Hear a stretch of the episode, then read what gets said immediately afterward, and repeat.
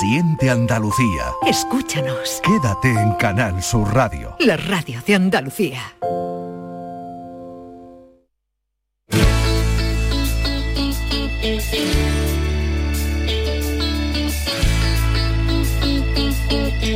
La tarde de Canal Sur Radio con Mariló Maldonado. Mil calles llevan hacia ti y no sé cuál es de seguir. No tengo tiempo que perder y ya se va el último tren. Quizás mostrándote una flor o hacer que pierdas el timón.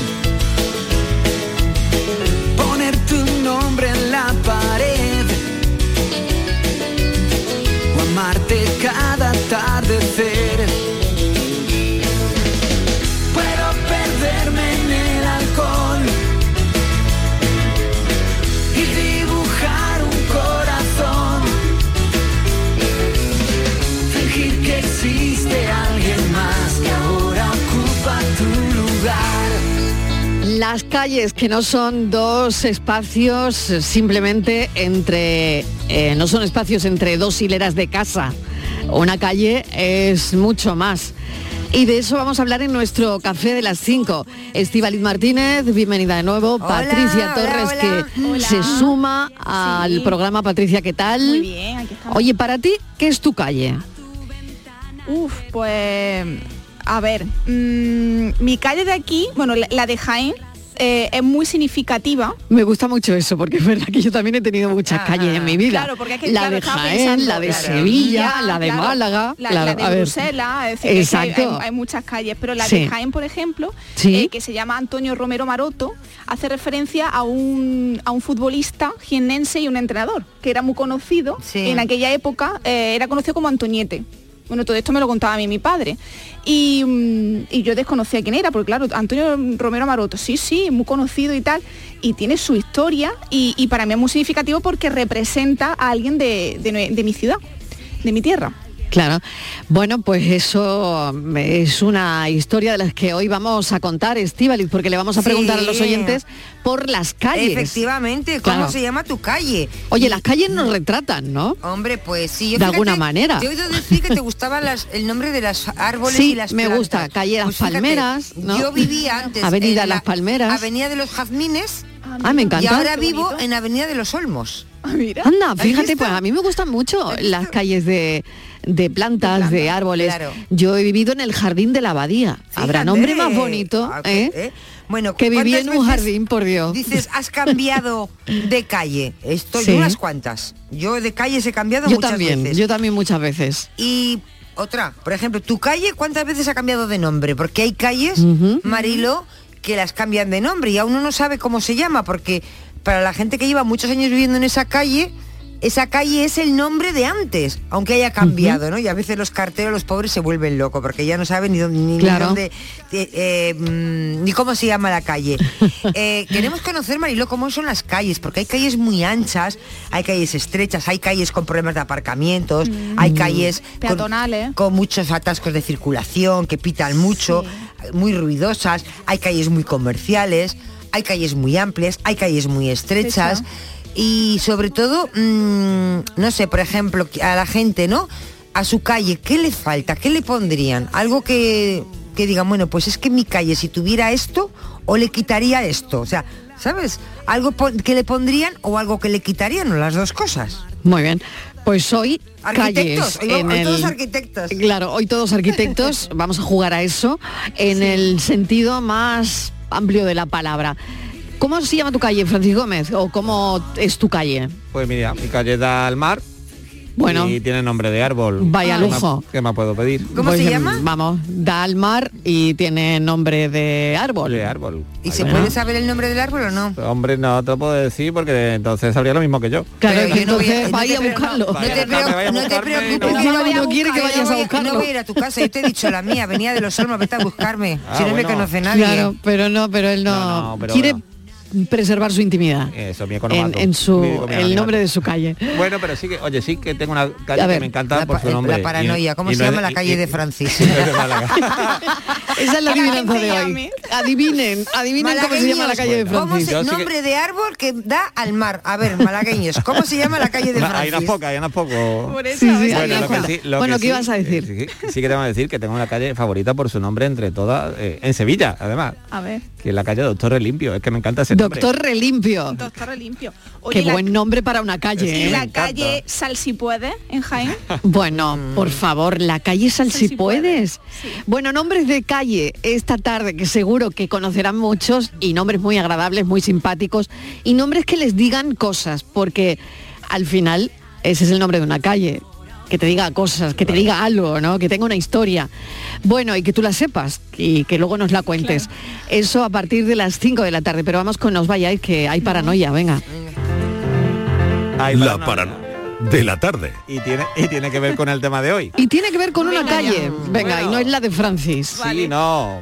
A ver, tiene que ver, ya voy, voy adelantando una pista, que es que tiene que ver con las calles. Sí. Y bueno, pues ¿Esa es la pista? Pues esa es la sí, pista. La voy, a, si la voy a dar antes. La voy a dar, fíjate tú, es que curioso. La doy antes que, la, que el acertijo, porque que... Voy eh, a en fin, dar la ya sabréis- respuesta. Un balcón. Mm, No, ya sabréis por qué no podía Venga. dar algún nombre de calle que otro. Venga. Ah, De bronce el tallo, las hojas de esmeralda, de oro el fruto, las flores de plata. Mm, y es una calle. Bueno, No, no, no, no El estamos seguros. bueno, hay calles. con este nombre, sí. Hay calles con este nombre. Venga, repetimos, mm, pasamos y- una y vez más ¿Y la esta coinciden con la donde tú vives? No, no, Bueno. yo creo que no. Yo creo que tampoco. Yo creo que Estoy de no. acuerdo con Estivali. Bueno, yo creo creo que que no. tampoco. Bueno. De, Venga, vamos. de bronce el tallo, De bronce el tallo. las hojas de esmeralda, de oro el fruto, las flores de plata. Qué bonita. Mm, es muy bonita, pero Es- puf, no, es no sé por dónde pillarlo. Pues lo puedes pillar. Uy, qué exido. Y la ¿Sí? pista lo voy a. Ya, lo no, puedes no, pillar no, por no, casi ya cualquier está. calle de Andalucía. Ya, ya. Por casi cualquier calle de Andalucía. pero lo ves. está en cualquier calle de Andalucía. En casi cualquier calle. En casi cualquier calle de Andalucía está. Está. Ujú. Bueno, se me ocurren varias cosas, pero mm, Nosotros claro, no sé yo tampoco aquí- si decirlo. Pues estamos haciendo gestos nosotras y creo que no estamos... Estáis con la mímica. Aquí lo hacemos con la mímica Con entre la unos y otros, y ¿eh? yo, lo no, hacemos no, siempre no. con la mímica. Evidentemente es un vegetal, ¿eh? es Sí, un sí, vegetal. Vale, y puede estar en cualquier calle de Andalucía. Sí. Ojo con eso. Bueno, pues si lo saben, se ponen en contacto con Francis Gómez y salimos de dudas. A las seis, antes de las seis, un poquito antes, resolvemos como siempre la paranoia. Estamos dentro de un momento. La tarde de Canal Sur Radio con Mariló Maldonado. Ya llega la Feria de Abril. Vívela con Saimaza. Gana una experiencia completa en la feria comprando tres packs de café Saimaza y participa del 1 de febrero al 31 de marzo entrando en saimaza.es barra promociones. Saimaza, el café de los muy cafeteros. Por favor, por favor. Antes de empezar con la Junta de Vecinos, quería deciros algo. Os siento a todos, a todos, como si fuerais mis hijos. Hala, ya lo he dicho. Padre no hay más que uno. Claro, que por 17 millones a lo mejor te sale alguno más. Ya está a la venta el cupón del Extra Día del Padre de la ONCE. El 19 de marzo, 17 millones de euros. Extra Día del Padre de la ONCE. Ahora cualquiera quiere ser padre. A todos los que jugáis a la 11, bien jugado. Juega responsablemente y solo si eres mayor de edad. Canal Sur Radio, Sevilla. Reciclos llega a tu ciudad. La nueva aplicación con la que podrás ganar premios solo por reciclar. Participa reciclando latas y botellas de plástico de bebidas. Cuida tu entorno y gana premios. Descárgate la aplicación Reciclos y empieza a formar parte del reciclaje del futuro. Ecoembes y Ayuntamiento de Dos Hermanas. Diferentes, Diferentes, con diferentes, una misma voz. diferentes y con una misma voz, Diferentes, con una misma voz, diferentes, y con una misma voz y con una misma voz. Diferentes y con una misma voz. Campaña Día Internacional de las Mujeres, 8 de marzo. Área de Igualdad y Recursos Humanos, Ayuntamiento de Sevilla, sevilla.org. Bienvenidos a Sacaba. Mil metros de electrodomésticos con primeras marcas. Grupos Whirlpool, Bosch y Electrolux. Frigoríficos, lavadoras, hornos, vitros. ¿Quieres más? Aires acondicionados, aspiradoras, pequeños electrodomésticos. Y financiamos en 12 o 20 meses sin intereses solo tú y Sacaba. Tu tienda de electrodomésticos en el Polígono Store en calle nivel 23. Ven a ver nuestra exposición y sus 25 años de experiencia. Sacaba. En Supermercados Más celebramos nuestro 50 aniversario y lo hacemos regalando 350 electrodomésticos para tu cocina y con más de mil ofertas, como la cerveza Estrella del Sur, este mes a un euro con 9 céntimos el litro. Disfruta de un año de regalos en tu supermercado más y en supermercadosmás.com. Cada mes un premio diferente. Consulta condiciones en nuestra web. La tarde de Canal Sur Radio con Mariló Maldonado.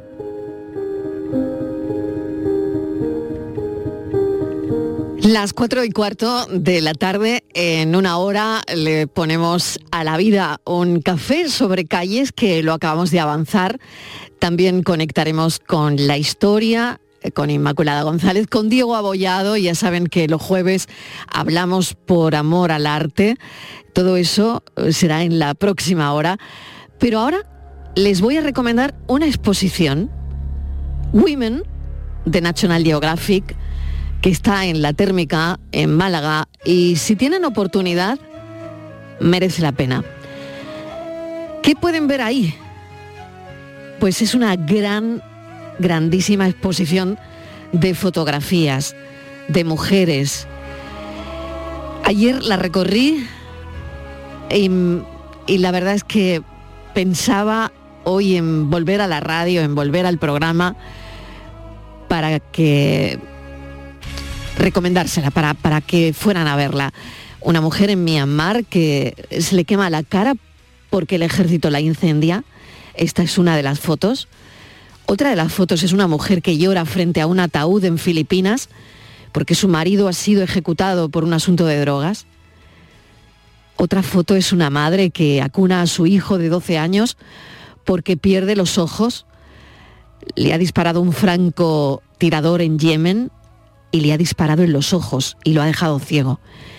Y su madre lo acuna. Otra madre acuna a su hija en Nigeria porque se va a morir de hambre y su rostro, sus ojos son absolutamente espeluznantes y ella tiene el gesto de dolor. La mirada de la niña también es increíble, ¿no? Una piensa cuando ve estas fotos cómo ser madre en estos países, ¿no? Hay mujeres votando en Afganistán, en el Parlamento de Kabul. Hay una agricultora que le lleva comida a los trabajadores que cosechan los cambios, los campos. Hay mujeres indias que se acurrucan por una tormenta de polvo. Hay una mirada eh, de una curandera polaca. Hay el retrato de una anciana sherpa, los labios rojos de una geisa en Japón. Y una mujer que me ha llamado poderosísimamente la atención, envuelta en un burka rojo, pero lleva dos jilgueros enjaulados en la cabeza. Y hay otra foto en la que me detuve ayer, la cárcel de Yeserías en Madrid, año 1981, que esta es la foto que presenta la comisaria de esta magnífica exposición Women, que es la fotoperiodista Marisa Flores, con la que vamos a charlar, porque ella es la de la foto de la teta de Susana Estrada, la de la foto de Adolfo Suárez solo en el hemiciclo, la de la foto de la pasionaria y Alberti. Y no solo esto, eh, es la de tantas y tantas fotos de una vida consagrada al periodismo. Marisa Flores, bienvenida, gracias por acompañarnos. Buenas tardes, muchas gracias a vosotros, gracias. Bueno, ¿qué ha significado para ti ser, comisaria de esta grandísima exposición Women de National, de National Geographic? Bueno, pues en principio una gran responsabilidad, un poquito de miedo de intentar que esas imágenes puedan llegar a, a cualquiera que vaya a visitar la exposición de la mejor manera posible y por supuesto una alegría enorme de poder formar parte del equipo que ha hecho posible que esta exposición esté hoy en Málaga. Tú has elegido esa foto de em, la cárcel de Yeserías en Madrid, año 1981. ¿Por qué has elegido esa foto para la exposición, Marisa? Bueno, pues creo que es una fotografía que dentro de todo el drama que estas mujeres estaban viviendo, eh, que estas mujeres mm, tenían una vida complicada antes de entrar en la cárcel y después, como me decía una de ellas, em, la vida que yo llevaba era para terminarlo en la cárcel o en un manicomio. A la, a la vez que ocurría todo eso, realmente es una foto de esperanza, es una foto de mujeres resilientes, de mujeres que luchan, que siguen luchando y que yo creo que en toda esa negrura que intento que se vea en la imagen hay un rayo de luz, un rayo de esperanza y una forma de luchar y de seguir viviendo. Y todas ellas unidas yo creo que intentaban apostar por eso. Sin duda es una foto con tanta fuerza, ¿no? Como mm, ah, decía anteriormente, todas las fotos tienen muchísima fuerza de, de, esta exposición de National Geographic y que se presenta en la térmica en Málaga y que si tienen oportunidad pues vayan a verla porque no se la deben perder. Vamos a la historia de este país, Marisa, que se puede contar a través de yo diría que a través de tu mirada. Yo sé que tú eres humilde en esto, pero mm, eh, claro, lo acabo de comentar. Claro, eres la de la foto de la teta de Susana Estrada, la de la foto de Adolfo Suárez eh, solo en el hemiciclo a cinco columnas en una de las cabeceras de este país, en el país, em, la de la foto de la pasionaria y Alberti. Ayer decías que eres una fotoperiodista que ha tenido mucha suerte pero yo no sé si es tanto suerte. Bueno, yo creo que un poquito de suerte siempre hay que tener en la vida, ¿no? Es cierto que aparte de suerte, bueno, pues intentas prepararte lo mejor posible, intentas, eh, pues eso, vivir tu profesión a tope y, y yo creo que cualquier época es buena. Yo no soy nada melancólica en ese sentido. La transición es verdad que fue una época maravillosa donde todo era nuevo, era una forma de empezar a ver las cosas de forma diferente, un tránsito de una dictadura que veníamos a la democracia, donde tanto políticos como periodistas, como, en fin, la sociedad en general, pues estaba aprendiendo una, una nueva forma de, de vivir y de, ir unos al lado de otros, ¿no? Pero aparte de eso, pues yo creo que es que eh, se hicieron cosas importantes desde mi punto de vista, en el sentido de que para un fotoperiodista, para un redactor, un fotógrafo, para cualquiera que estaba en este mundo, realmente era una maravilla. Salías por la mañana, cada día lo veías con unos ojos de novedad, veías eh, cómo estaban cambiando la ilusión de la gente, cómo intentaban vivir, vivir, pero a tope. Y entonces todo eso, si estás ahí y tienes la suerte de vivirlo y tienes la suerte de estar en una época donde las leyes, eh, todo estaba cambiando, es, es, un lujo, es un lujo y, yo creo que ahí sí que tú, eh, a poco que intentes meterte dentro y ir a tope, pues eh, ya llevas mucho ganado, ¿no? Marisa, la calle era dura en la transición, bueno, los atentados, todo lo que estaba ocurriendo, ¿no? Como, mm, Fácil no es. Claro. Ahora es bonito recordarlo, ¿cierto? Mm. Había momentos fantásticos, pero es verdad que también se vivían momentos muy duros, sobre todo unos, unos años, los años del plomo, que realmente eh, nos encontrábamos con atentados, pues dos, tres, cuatro a la semana. Eh, Luego, es verdad, reconversión industrial, muchas huelgas, las cárceles eh, se pusieron en pie porque los presos, pues también cambios dentro de las cárceles. Mm, en fin, eh, que una sociedad tenga que cambiar por muy bien, por muy bien y muy tranquilo que parezca que lo hace, es una convulsión y fueron unos años muy convulsos donde trabajar, eh, bueno, no, no era fácil. ¿Cuál es la foto de esos años que tú dirías, Marisa, que es la foto de tu vida? Eh, no sé si hay una foto de tu vida en una trayectoria como la tuya. Hay muchas probablemente, pero no sé si hay alguna que, le tengas un apego especial. Mm, no sé si eh, por lo que ha significado en tu carrera incluso. No, eh, no, no hay una foto de tu vida. yo creo que hay muchos momentos, muchas fotos que a lo largo de tu vida, bueno, pues tienes la suerte de poder hacer, de poder vivir esos hechos, esos...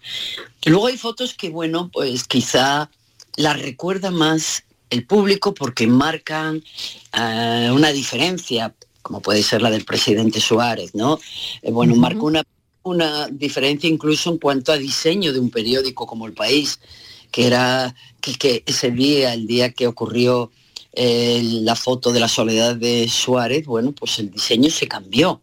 Se cambió a lo que no estaban acostumbrados nadie, es saber a cinco columnas en primera del periódico, cosa que no había ocurrido nunca, pero eso no significa que esa sea la foto que yo más recuerde, sino una foto que sí marcó un hito en un momento dado, ya no solo por mi foto, sino por la forma de que llegara al público, por la forma de por la forma de mirar diferente. Yo creo que esos años el país y los compañeros que trabajamos sí que intentamos realmente cambiar un poco la forma de hacer periodismo gráfico. Mm. Y, bueno, eso pues siempre es interesante. La imagen es fundamental para contar cosas. Em, Ahora creo que mucho más, antes también, por supuesto, pero no lo sé. Ahora, eh, bueno, con Instagram, con las redes sociales tan visuales, ¿no?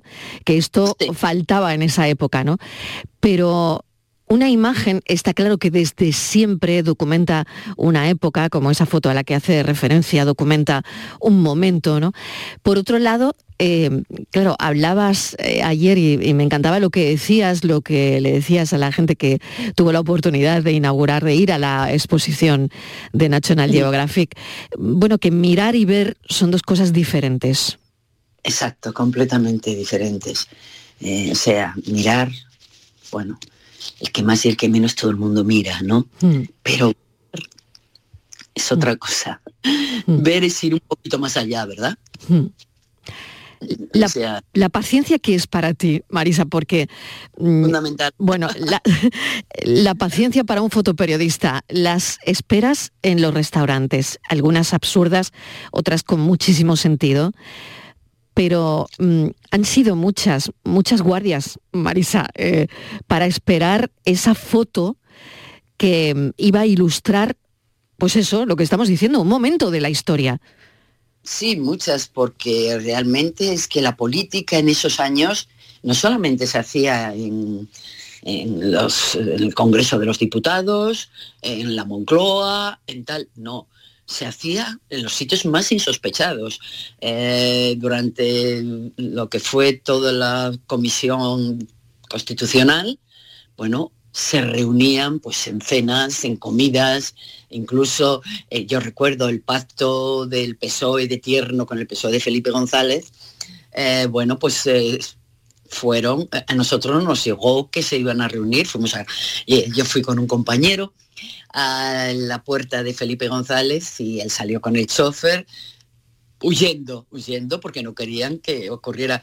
Fue una, una carrera por todo Madrid, Madrid detrás de mm. su coche mm. y al final nos despistaron, pero era eso, vivías los momentos importantes, podían ocurrir dentro o fuera del Parlamento y eso tenías que estar un poco al oro y siempre, bueno, pues intentando por lo que te llegaba, por tal, pues un lugar a otro, el lugar donde, donde estaban estas reuniones. La verdad, eh, fue, yo creo que siempre digo al, que un fotógrafo, un periodista en general, la paciencia debe de ser una de sus virtudes, porque eh, correr e ir a lo loco no, no, no lleva a veces a buen fin. Siempre es mejor tener un poco de templanza y sobre todo mucha paciencia. Mucha paciencia. Paciencia también es lo que hay eh, probablemente detrás de, mm, del objetivo de las fotografías que se presentan en, la térmica, porque madre mía, qué fotos, ¿no? Eh, a mí me llama mucho la atención. Eh, he pensado mucho en esa foto del burka rojo con la jaula de pájaros, de jilgueros en la cabeza. me parece que representa mucho de de todo lo que se vive desgraciadamente ¿no? en, países, claro, claro, la falta de libertad que representan esos jilgueros que ella lleva con su burka rojo en la cabeza, ¿no? Sí, absolutamente. La verdad que mm, toda la exposición da visibilidad a historias tan inspiradoras, tan extraordinarias, mm, pues eso, que de mujeres que eh, en cualquier lugar del mundo pues han, han desafiado los límites y, bueno, han abierto camino, yo creo, a través de, pues de todas esas, nosotros hemos dividido un poco secciones, pero que al final pues es fortaleza, belleza, amor, esperanza y alegría. Todos esos sentimientos mm, se transmiten muy bien en ese recorrido fotográfico que tú ayer viste y que creo que es la verdad está compuesto de unas 57 imágenes y, yo creo que es, no sé, las mujeres han jugado un papel tan decisivo a través de todos estos años que creo que eso se vea y se reconozca mm, es muy importante. Lo es Marisa Flores, mil gracias por acompañarnos. Enhorabuena como comisaria de esa exposición que tendremos la oportunidad de seguir viendo hasta mayo aquí en, en Málaga, en la térmica. Y, y lo dicho, gracias, eh, gracias por, por tanto, por tanto y por esa carrera como fotoperiodista donde bueno pues la imagen ha sido fundamental para contarnos otra época eh, y es tan tan bonito ver esas fotos de manera retrospectiva también, que mm, eh, hay una mujer detrás de esos instantes importantes en la historia de un país. Gracias, Marisa. Muchísimas gracias a ti. Buenas tardes. Adiós.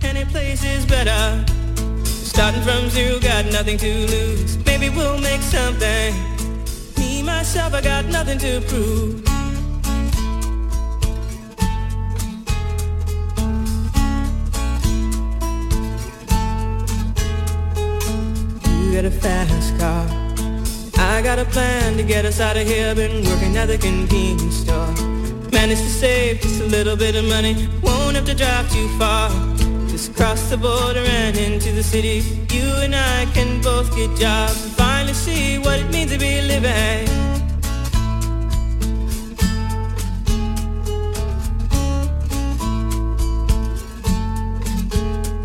See, my old man's got a problem yeah, but the bottle, that's the way it is. He says body's too old for working. His body's too young to look like his. My mama went off and left him. She wanted more from life than he could give. I said somebody's got to take care of him. So I quit school and that's what I did.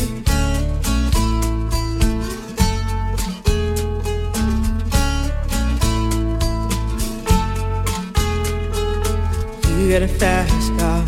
Is it fast enough so we can fly away? We gotta make a decision. Leave tonight or live and die this way.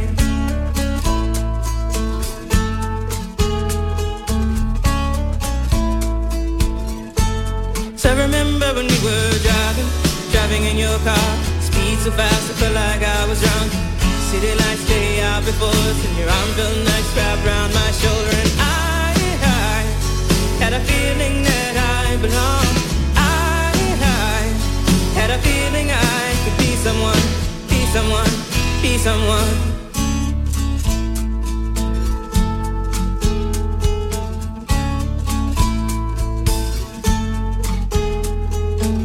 You got a fast car. We go cruise and entertain ourselves. Still ain't got a job. Now work in the market as a checkout girl. I know things will get better. You'll find work and I'll get promoted. We'll move out of the shelter buy a bigger house and live in the suburbs. 4 y 33 de la tarde, esta es la tarde de Canal Sur Radio y ahora conectamos Andalucía, les vamos a decir con qué. Conectamos Andalucía con la luna. Conectando a Andalucía. Inmaculada González ya está con nosotros que se encarga de contarnos de manera especial la historia de Andalucía. Inmaculada, bienvenida. Hola, un placer como sabes Mariló. Un placer como siempre. Bueno, ¿cómo que conectamos Andalucía con la luna? Nada más y nada menos, fíjate. Pues mira, se lo debemos a un andaluz. Pues lo hacemos, Mariló, a través de un artilugio, hombre, dicho esto así, pero ahora os explico. Y a una persona, por supuesto, que lo inventó. Estamos hablando de un hombre que era ingeniero, piloto, militar, inventor, político, pionero de la aeronáutica. ¿Qué de cosas? Que de cosas. Y además estamos, claro, es que estamos hablando de un hombre del siglo pasado, que nació a principios de siglo, granadino, y que se llamaba Emilio Herrera, y que inventó la escafandra astronáutica, ¿sí? La que llevan hoy todos los astronautas. Fíjate, ¿eh? Fíjate. No tenía ni idea, pero ¿y esto de dónde sale, Inmaculada Pues, González? esto, esto sale de nuestra conexión con, con lo que somos capaces Qué de barbaridad. hacer y los personajes que tenemos en Andalucía. Quizá, eh, Mariló, Emilio Herrera, aunque hay varios documentales sobre su vida y lo que consiguió, porque era un hombre además muy comprometido en todos los sentidos, como te decía antes, militar, inventor, político, eh, pero él tenía pasión por el mundo del espacio, por el mundo de las estrellas, por los vuelos. Así que eso, inventó esa escafandra que posteriormente la NASA la adaptó para los viajes especiales.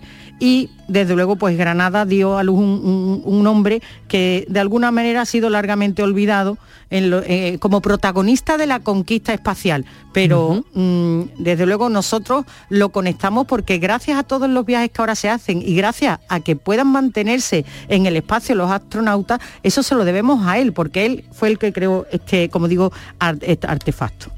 Es- era un hombre, está claro, inquieto, polifacético, ¿no? ¿no? no dejaba de estudiar, de inventar, o sea que este hombre, madre mía, todo lo que nos estás contando. Pero todo parece indicar que, que no se conformaba con, con volar, ¿no? Que, Eh, no, que, efectivamente. pe- pensaba más lejos. Efectivamente, Mariló, dices bien, porque él no dejaba de estudiar, de inventar. Primero obtuvo un título de piloto, estamos hablando de 1905, ¿eh? que no es fácil. Seis años después, Herrera vuelve a hacer historia al graduarse en la primera promoción de pilotos de aeronaves de España. Ya estaba ahí un andaluz. Y además, en 1914, pilota un avión que cubría la ruta Tetuán-Sevilla. Y, y además ha sido pues uno de los pioneros de laboratorios aerodinámicos, el de Cuatro Vientos, en el Instituto Nacional de Técnica Aeroespacial, que por cierto tienen una sede, tienen varias sedes en España, la central está en Madrid, pero tienen varias sedes, una concretamente la tienen en el Arenosillo, eh, en Huelva, la provincia de Huelva. Y como tú decías, eh, efectivamente, no, No se conformaba. No se conformaba con todo esto y con volar. Él pensaba en el espacio, en surcar el aire y su verdadera meta era eso, las estrellas. Para conquistarla, pues fue cuando él pensó en esto, porque después de estudiar la muerte del aviador Benito Molas, él se dio cuenta que, eh, que le había fallado la vestimenta porque no podía respirar a la altura que estaba, se le acabó el oxígeno y, y no entonces a 22.000 Ujú. metros de altura. Entonces él inventa esto, la escafandra, para batir ese récord de altura y de hecho él lo intenta en un globo de una barquilla abierta. Y cuando ya el traje o la escafandra estaba completamente hecha, iba a ser probada a más altura, como digo, para salvar todos estos problemas. ¿eh? Él lleva, ya le había incluido un micrófono, un sistema de respiración, una visera capaz de evitar los rayos Es que ultravioletas. estamos hablando de 1935. Claro, él lo Y- había- y ya había metido todo esto en la Todo- él estaba obsesionado O sea, que con sería esto. grande, claro, porque Eso claro. es. Claro, lo cuenta, mira, Sí, el sí. director del Museo de Cuatro Vientos. Como le gustaba mucho la astronomía, era un gran astrónomo, siempre estaba interesado en saber qué había una vez acabara el oxígeno, o sea, allí qué había. Inventó un traje que le preservara de la hostilidad exterior. El hombre al meterlo en un sitio hostil, yo tengo que encapsularlo en algo que le permita sobrevivir en ese sitio hostil. Esto es lo que hace gente que siempre se hace preguntas, llega a estos sitios, Inmaculada, yo estoy convencida. Fíjate, o sea, él eh, analizó todo aquello que había pasado y dijo, efectivamente, hay que hacer algo, un, inventar algo que nos permita estar en el espacio y poder respirar. Así que lo logró con esta escafranda y en 1936 iba a, a suponer, digamos, el primer hito de la conquista espacial, pero eh, estalla la guerra civil y eso le impidió en el último momento llevarlo a cabo. Hay quien dice que incluso ese globo que él previamente había utilizado, eh, eh, pues se utilizó por el ejército republicano para hacer capotes que repelían la humedad. Es decir, que todos los elementos que él utilizaba eran de una considerable importancia y nada estaba dejado al azar. Así que eso se perdió. Pero, eh, bueno, este hombre, como te, te digo, era tan inteligente, eh, se exilió porque llegó a ser presidente de la República en el exilio entre 1960 y 1962, un par de años, se exilió a Francia y allí, de alguna manera, podemos decir que empieza a ser olvidado. Pero la NASA y los astronautas no se olvidan de él, hasta, punto que, hasta el punto que cuentan que Neil Armstrong eh, a, su, a un ayudante suyo le regaló ¿eh?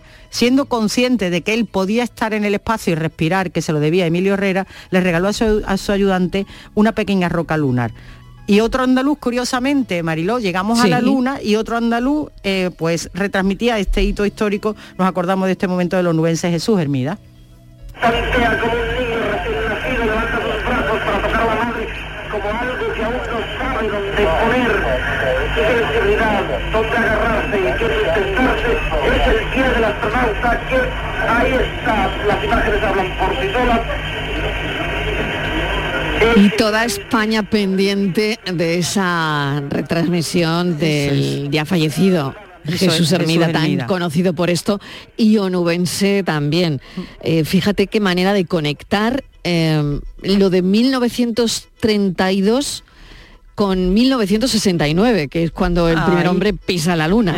Y lo cuenta Hermida, que era de. Huelva también. Así O sea que aquí hemos andaluz conectado todo eso, ¿no? Todo, aquí lo conectamos todo, porque todo tiene su importancia. Claro, oye, ¿y él pudo ver todo esto? No, Eh, desgraciadamente no, no, una pena, no lo pudo ver porque falleció dos años antes en Ginebra y la NASA incluso le llegó a ofrecer Mariló un cheque en blanco para que participara en esto.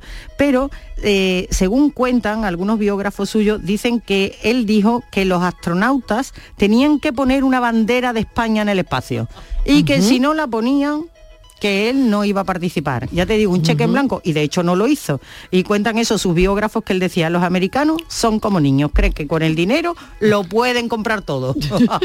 pues mira, pues yo no voy, ¿no? Pues, pues no, y no fue.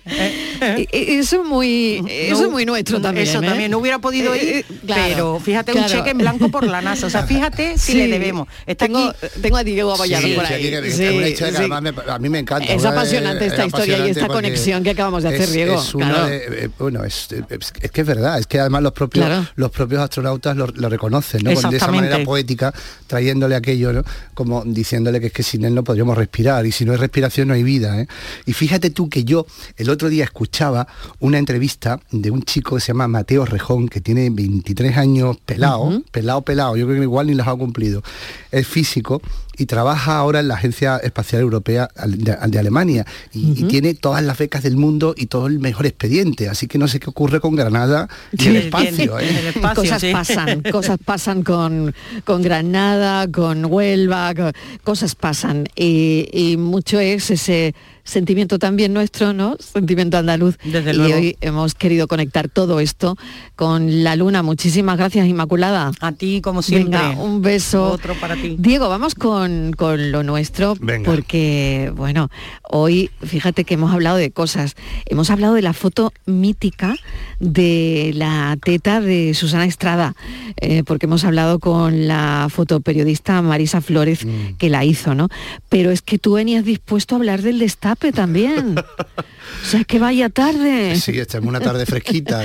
Mira, una tarde claro. fresquita, tenemos una tarde fresquita. Muy bien. sí, Oye, sí. pues déjame un minuto para la publi y enseguida hablamos del destape, del arte y de todo lo que esto tiene que ver con el Museo del Prado. La tarde de Canal Sur Radio con Mariló Maldonado. La vida es como un libro y cada capítulo es una nueva oportunidad de empezar de cero y vivir algo que nunca hubieras imaginado. Sea cual sea tu próximo capítulo, lo importante es que lo hagas realidad. Porque dentro de una vida hay muchas vidas y en Cofidis llevamos 30 años ayudándote a vivirlas todas. Entra en cofidis.es y cuenta con nosotros. Si cuando te sientes más vulnerable te pones en las mejores manos, ¿por qué no hacer lo mismo cuando se trata del futuro de tu familia? En la escolarización de tus hijos e hijas, no lo dudes. Elige la pública. Elige lo mejor. Es un mensaje de la CODAPA, subvencionado por la Consejería de Desarrollo Educativo y Formación Profesional de la Junta de Andalucía. En cofidis.es puedes solicitar financiación 100% online y sin cambiar de banco. O llámanos al 900 84 12 15. Cofidis, cuenta con nosotros. Canal Sur Sevilla. No lo pienses más. Este año haz borrón y casa nueva con la hipoteca joven IN95. La hipoteca que estabas buscando. Porque te financiamos hasta el 95% del menor valor entre tasación y compraventa. Para más información, acércate a nuestras oficinas o entra en cajaruraldelsur.es. Te sobran razones para venir a Caja Rural del Sur. Hipoteca joven IN95 de Caja Rural del Sur. Formamos parte de ti. Reciclos llega a tu ciudad. La nueva aplicación con la que podrás ganar premios solo por reciclar. Participa reciclando latas y botellas de plástico de bebidas. Cuida tu entorno y gana premios. Descárgate la aplicación Reciclos y empieza a formar parte del reciclaje del futuro. Ecoembes y Ayuntamiento de Dos Hermanas.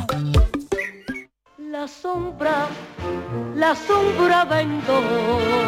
Don Manuel Hidalgo, responsable de ventas de Tordos Quitasol, nos informa. En esta época del año podemos instalar con comodidad todo tipo de tordos y carpas en todos los modelos y sistemas, tordos con motor y tordos automáticos. Pero eso saldrá carísimo. Ese es un error, José Antonio. Estamos con precios en promoción y con facilidades de pago. No me digo más, llámenos al 954 33 29 88. Recuerde, 954 33 29 88 y olvídese de aquello ya tan lejano de... Leopoldo, échame el tordo. Y pase a la modernidad, a... Currito, dale al botoncito. Tordos y carpas quitasol, la sombra de Sevilla. Sombra, la sombra.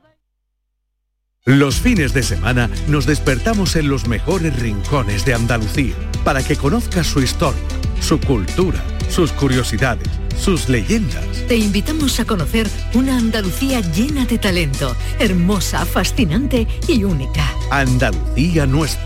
Los sábados y domingos desde las 7 de la mañana en Canal Sur Radio con Inmaculada González. Más Andalucía, más Canal Sur Radio.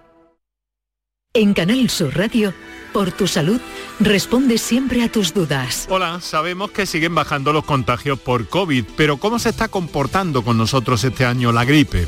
¿Estamos todavía en situación de riesgo? ¿Y qué situaciones más frecuentes nos hacen visitar al médico de familia?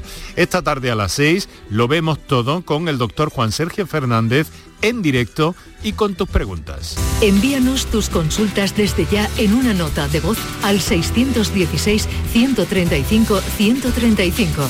Por tu salud, desde las 6 de la tarde con Enrique Jesús Moreno. Más Andalucía, más Canal Sur Radio. La tarde de Canal Sur Radio con Mariló Maldonado.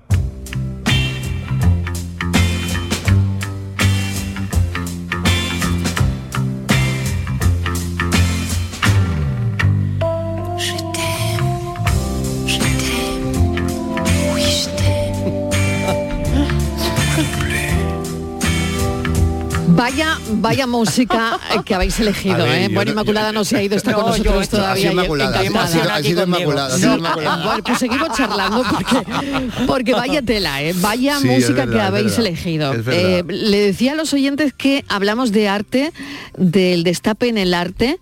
Eh, ayer hecho público de un San Sebastián del Museo del Prado y de otros destapes recientes en pintura religiosa como la Madalena de la Catedral de Sevilla, atribuida a una de las pinturas barracas, barrocas, barrocas más famosas de la historia, Artemisia Gentileschi. Bueno, eh, mm, Señores, ¿qué está pasando con los santos? ¿Se están liberando? Esto del destape ha llegado al arte sacro, en fin. Por favor, contadme. Eh, no, a ver, yo, yo creo que los santos vuelven a estar como los concibieron y como fueron pintados Sí. en un principio. ¿eh? No estamos hablando Desnudos. de... Bueno, no desnudos del todo, no, de- No que del incluso todo, puede no ser peor, todo. incluso Pero- puede ser peor, pero, Pero me bueno. estás diciendo que hay destape. Hay destape, efectivamente. Además, Mm. tú lo explicabas muy bien, dos coincidencias en muy pocos meses de dos cuadros que son ic- unos iconos, unos iconos auténticos, que es ese, ese San Sebastián del Prado, que ayer el Prado hacía público que, acababan de rehabilitarlo, de restaurarlo, y en esa restauración le, ha- le habían quitado unos, un- unos paños, uno, en, el, en el- en el paño de la inocencia o el paño del pudor, le habían quitado a San Sebastián una parte que había sido un repinte posterior. De manera que, claro, ahora, ahora enseña más, claro, ¿no? Y también coincide lo mismo con esa Magdalena de la Catedral de Sevilla. A ver, los santos son los mismos. Los santos, los pintores los concibieron así. Y probablemente quienes compraron esa obra y quienes la admiraron y a lo mejor quienes le rezaron sabían cómo estaba. Es decir, que hay también santos que tienden más al Porque desnudo eso lo pintaron más otros. tarde. Claro, todos fueron repintes. Después por eso se ha Mm. eliminado ahora, si no, no se hubiera hecho así. Claro. Son repintes que una vez que se restaura la obra se ve que, son repintes añadidos en los que se cubre, en el caso de la, de la Magdalena de Artemisia, prácticamente prácticamente un hombro entero y, Y parte fijaos- del pecho y parte del Claro. pecho y el San Sebastián el pubis. Claro que podíamos montar aquí una tertulia con la moral. sí, en serio, con, Pero- con pero- este tipo, pero- no sé Inmaculada, ¿a ti ¿qué, qué te parece? Sí, pero, sí, claro que pero sí. desde luego, eh, con el paso del tiempo, como se han ido de alguna manera, bueno, pues le voy a poner un pañito para que esto no se vea. Y esto eh, ha, ha sido con el paso del tiempo, como decía, ¿no? Claro, y, pero tú fíjate que, que, eh, posteriormente, sobre todo es a partir del Concilio de Trento, cuando esto se, se agudiza un poco más, ¿no? Pero tú fíjate que si pe- pensamos en la obra de arte religiosa más iconográfica de la Iglesia, que es la Capilla Sistina, Mm. ahí hay muchísimo desnudo. Muchísimo, muchísimo desnudo, ¿eh? Miguel Ángel pinta Eso te aquello, iba a decir, Miguel Ángel aquello pintó pinta aquello de una manera prácticamente a los pocos años ya, cuando, cuando empieza a celebrarse el Concilio de Trento, cubren algo y después hay más cubriciones hasta el siglo XVIII. Y cuando se restaura la, la- la- la bóveda, la bóveda de la Capilla Sistina, entonces en el año 93 se vuelve a quitar gran parte de todos estos paños de pureza o bragueros o como los queráis llamar. Y ahora mismo lucen desnudos, es decir, Claro, es que hay mucho simbolismo en eso, no sé cómo lo veis, ¿no? Y estamos hablando, estamos hablando, Sí. como te digo, donde se eligen los papas, vamos, estamos hablando en el Santo Claro, de la moral de la Iglesia Católica. Y, y de hecho, Mariló, yo le iba a preguntar, digo, porque en el arte antiguo, antiguo, si nos mm, remitimos a Egipto, a Mesopotamia, claro, ahí ya el arte griego romano. claro. Claro. claro, esa es la clave. La formación de- del Renacimiento, sobre todo a partir del Renacimiento, es cuando, cuando el, el hombre entronca, el artista entronca la pintura religiosa con la pintura de tradición, de tradición antigua. Y evidentemente había desnudo. Hay que decir también que hay santos más proclives al desnudo que otros. ¿eh? La Magdalena y San Sebastián, de somos de los dos que estamos hablando, son tremendamente proclives al desnudo. Porque son ¿eh? más bellos. Bueno, porque sí, tienen porque otra estética. evidentemente tienen otra estética. Claro, pero, pero eh, sobre es todo no buenísima la olvidemos- pregunta Inmaculada porque qué hay detrás, ¿no? Claro. ¿Qué, hay, qué hay detrás de decisiones como estas, ¿no? Sí, pero nunca olvidemos que también la desnudez era un símbolo de triunfo y de verdad, además de belleza, ¿eh? que también tiene una connotación alegórica. No solamente se trataba simplemente de mostrar un cuerpo desnudo y, y verlo y, per- y- y percibirlo de una manera concupiscente, sino también había un triunfo, un triunfo de la verdad, un triunfo de la vida sobre la muerte, un triunfo de belleza, ¿no? En el fin y al cabo, ¿no? Pero evidentemente, como bien decía Isma, forma parte de nuestra cultura, ¿no? Pero fíjate que, como te digo, fueron pintados, no nos podemos escandalizar porque realmente fueron pintados y de esa manera, ¿no? Así que, y es verdad que, que- que- impresiona mucho cuando comparas los, los- los cuadros de este los- las, distintas mm, las distintas vistas ¿no? del cuadro con el antes y el después de la restauración, es verdad que te das cuenta que le han quitado mucha tela. ¿eh? Lo estoy viendo ahora mismo. Lo tengo aquí abierto en la pantalla del ordenador y, y es verdad que es muy curioso, ¿no? Ahora lo enseña todo. sí, enseña mucho, enseña mucho. La Claro. verdad es que es una restauración magnífica de una obra que es impresionante, ¿no? Eh, eh, además, se han eliminado esos repintes, se aquí también se ha quitado también, se- de repente se ve la luz, se ven otros detalles que antes no se veían, como la cuerda que ata San Sebastián al cuadro antes de ser penetrado y Ujú. aseteado por los centuriones romanos. Es Claro. decir, que, que el, cuadro ha ganado, ha ganado en general. Y todo esto forma parte de una grandísima exposición del, del autor de este San Sebastián, que es Guido Reni, que va a ver en el Prado con cuadros que van a venir del Louvre, del National, de la National Gallery, del Metropolitan, que se inaugura este mes, a finales de este mes, en, febe- en- en marzo. ¿no? Pues fíjate, Marilo, si, si hicieran una exposición con la Venus del espejo de Velázquez, con el nacimiento de. Venus de Botticelli, con... ¿no? A ver, el- el A ver, problema es que esas no eran santas, no eran santas, pero bueno, pues, eh, bueno, pero eran claro, diosas, claro. entonces y tienen una belleza y una estética. Claro, claro. al final. No, formaba parte, de, como tú bien dices, de la estética occidental y sobre todo eran obras que algunas de ellas, más que incitar a la, a la devoción pura y dura, incitaban a la reflexión, ¿no? Entonces tenían tenían, tenían, evidentemente eran obras religiosas, pero tenían a lo mejor un contexto más íntimo. Yo recuerdo Sí. un San Sebastián que hay en la Catedral de Palencia que pintó el Greco, que ahí no se le ha añadido tela nunca, ni se le ha añadido nada, y ese San Sebastián mm, clama, clama al, al chetén que hemos puesto al principio, ¿eh? quiero decir, que es de una, de una sensualidad apabullante, ¿no? Y ahí ha estado siempre, ¿eh? y, no, y, y nadie, nadie la ha tocado, ¿no? Fíjate, ¿no? Eh, hoy que mm, estamos hablando tanto de esto, ¿no? Eh, no es lo mismo, probablemente el contexto de las Venus, que como decías, eh, Diego, un contexto sagrado, ¿no?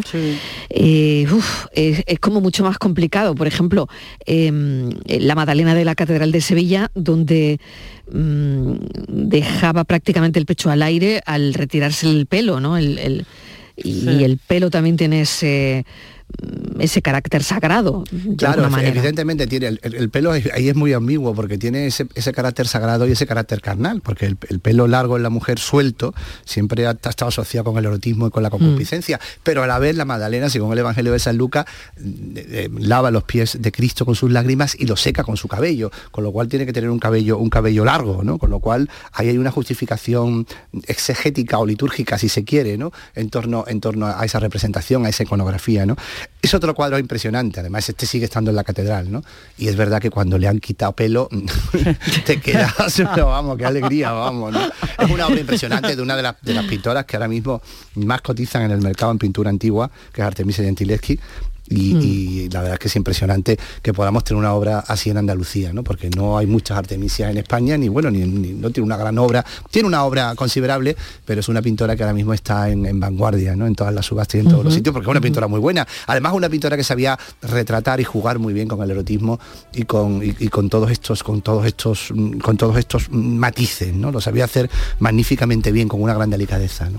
Pues dos destapes espectaculares en nada de tiempo. Yo no sé si esto es entre comillas, no me gusta hablar de modas en el arte, pero eh, no sé si vendrán más. ¿Tú, tú qué crees? Porque, Bueno, yo hombre, creo- yo creo asumir que- la, la desnudez en una persona eh, que está crucificada, esto es, no, no sé cómo lo veis. Claro, ahí eso Es es, muy difícil, interesante. ¿no? lo Yo creo que- yo creo que es atrevido. Es atrevido, Es atrevido, claro. ¿verdad? Yo sé Claro. que tú vas por una obra in- por una obra que es importantísima, es una de las obras, yo creo que cúlmenes de la, de la cultura occidental, poco conocida, fíjate, está en nuestro país, está en el Escorial, es un crucificado de mármol maravilloso de Benvenuto Cellini, que era uno de los grandísimos mm, pintores florentinos, pintores y escultores florentinos.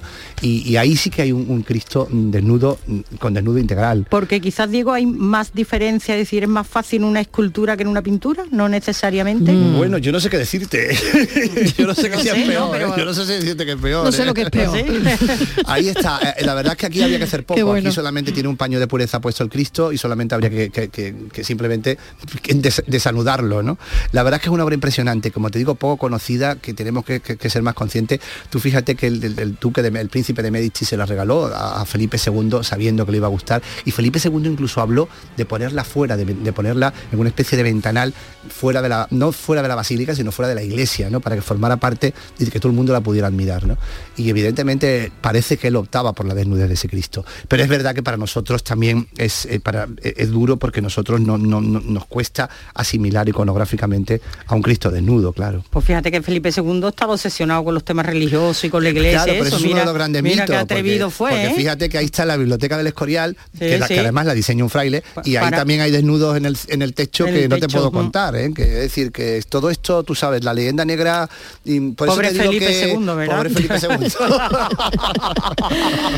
Bueno, pues mil gracias de verdad a los dos, como siempre, por acercarnos a la historia y al arte, que me parece tan importante que lo hacemos los jueves con Diego Abollado también y con Inmaculada cada día, con Inmaculada González. Muchísimas gracias. Gracias a Un ti. beso, A ti. buena tarde. Vamos a ver qué está preparando Enrique Jesús Moreno a esta hora para el programa Por tu Salud, Enrique. Bienvenido. Hola, pues muy buenas tardes, Mariló. Mira, vamos a... eh, ¿Qué, está- eh, cómo- qué idea te llega a ti? de qué, qué impresiones tienes o qué has leído? ¿Por dónde va la gripe este año? Uy, pues mira, yo creo que todavía, que todavía está entre cruzando nosotros. los dedos, ¿no? Está y cruzando los dedos y cruzando es que no sé, pero eh, está todavía. Hay muchos catarros, no se sabe si gripe A, gripe, pues eso de es lo que me C, llega. Sí. Sí. Pues vamos a aclarar todas esas dudas. Mira, vamos a contar con nuestro, bueno, con nuestro hombre en la consulta, que es el doctor Juan Sergio Fernández. y que nos va a ir aclarando un poco todo esto, así como viendo en este momento de, de tránsito entre el invierno, la primavera, etcétera, etcétera, porque esto va cambiando mucho, lo cierto es que no llueve, pero nos va a aclarar un poco también cuáles son las, eh, la- la- la- las inquietudes, los problemas más típicos de esta, de esta época del año que hacen que la, la consulta de primaria se, se, se visite, se frecuente, siempre que se pueda, ¿no? Y luego vamos a ir adelantando una cosa, mira, porque el 4 de marzo, que si no me equivoco es el próximo sábado, ¿vale? Es el Día Mundial de la Obesidad. Y ya sabes que desde la Sociedad Española para el Estudio de la Obesidad hay eh, pues una iniciativa para concienciar sobre la urgente consideración de la obesidad como una enfermedad crónica y sin embargo tratable, perfectamente tratable, ¿no? Muchos ciudadanos que ahora mismo tienen exceso de peso podrían beneficiarse de los cuidados médicos eh, para la obesidad.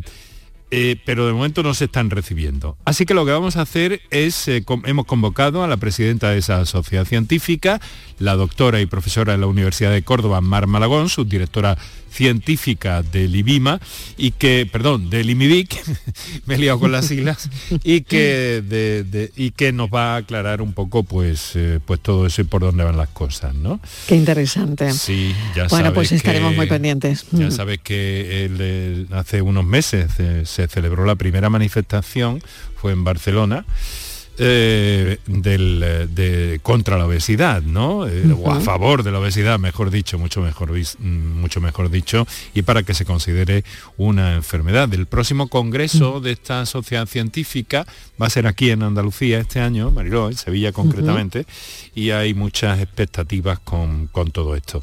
Así que la profesora Mar Malagón nos hablará de todo eso junto con Juan Sergio, que también estará con nosotros. Y Las líneas abiertas, como es, siempre. Naturalmente las Ujú. Líneas abiertas para aquello, para todo aquello que, que vaya surgiendo, así es. Muy bien, pues hoy un tema que nos interesa a todos, la obesidad. Muchísimas gracias, Enrique. Buen programa. Obesidad y la gripe, la gripe. Y la gripe, y la gripe, obesidad y la gripe. Muchísimas gracias, un A beso. ti, Mariló, un beso. Sacaremos muchas cosas en claro, seguro. Venga. A las seis en punto.